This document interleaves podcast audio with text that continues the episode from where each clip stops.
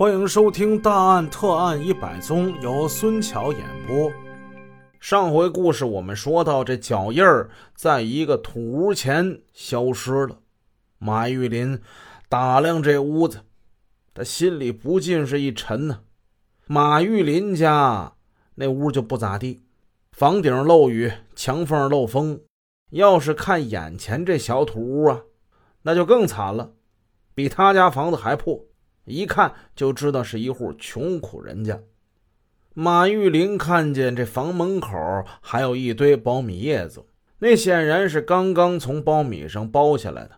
再看那根歪斜的烟囱，已经冒出烟了。哎，手真快，看来这苞米啊，应该是已经下锅了，或者已经烤上了。马玉林没有声张，悄悄地绕到房后，立刻就闻到了一股煮苞米的香味儿。屋里就有人说话，他侧耳倾听。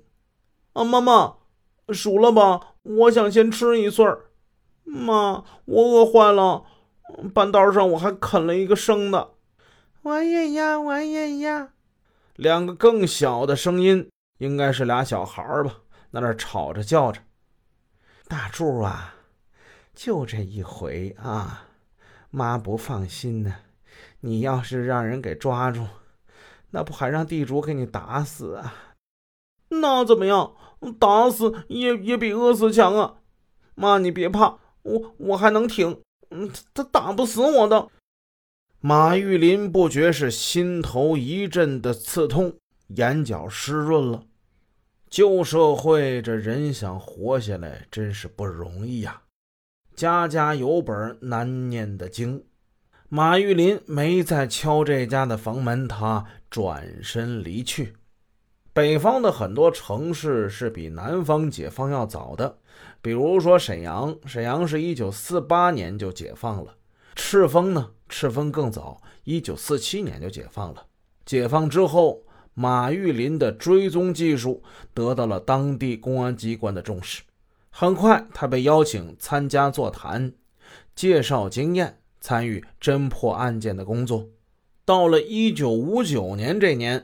经过上级的批准，当时已经是五十三岁的马玉林被调到了赤峰市公安局治安股任追踪员。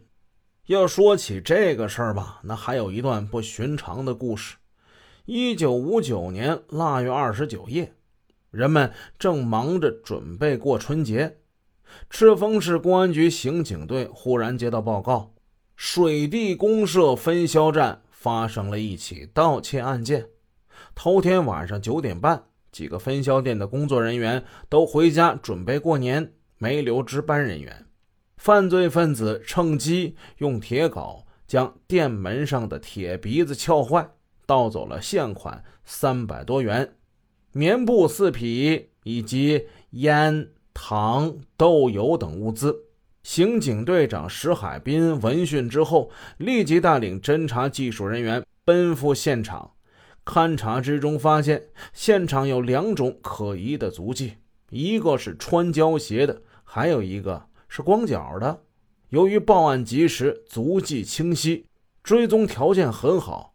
可是刑警们追到分销店的门后，就追不出去了。当时是夜间，足迹难以辨认，急得大家是。团团转，这个时候，张云贵走到石海滨身边。哎，这个有个人呢，追踪是拿手的呀。石海滨就问：“谁谁呀？”就马玉林呢，马神仙，安庆沟那个。石海滨以前就听说过马神仙这人，但是没见过。他不相信人们关于他的那些神乎其神的传闻，但是眼下破案心切。急需一个这样的追踪能手，安庆沟离这儿又不是太远。他想了想，便说：“快，把他给找来。”张云贵连夜赶到安庆沟鲁家营子，借了头毛驴，把马玉林给请来了。张云贵和石海滨不同，深信马玉林有非凡的追踪本领。他请马玉林侦破案件，已经不是头一次了。五十年代，他在基层当公安特派员，和马玉林就已经很熟了。遇到棘手的案子，他就请马玉林出山。咋说呢？每一次要是请了马神仙，几乎是有案必破。他见这马玉林家中生活困难，便向上级请示，从力量的角度啊，每年补贴他几十块钱。其实马玉林呢，并不把这点钱给放在心上。为了帮助公安部门打击刑事犯罪，他乐于无偿地献出自己的一切。这不嘛，天还没亮，马玉林到了水地了。石海滨向他介绍了案情，然后诚恳地说：“老马同志啊，听说你很会追踪啊，这不嘛，把您请来，呃，希望您能使点力气啊，有多大力气使多大力气。你看今天已经是大年三十了。”要是破不了这个案子，我感觉我们这帮人都过不好这个年呢。马玉林这是深夜赶来，眉毛上全都是霜啊。他咳了两声，然后笑道：“哎，我呢就试试啊，呃，试一试。”石海滨领他来到现场，由技术员孟继成给他指了指可疑的足迹。马玉林俯下身子。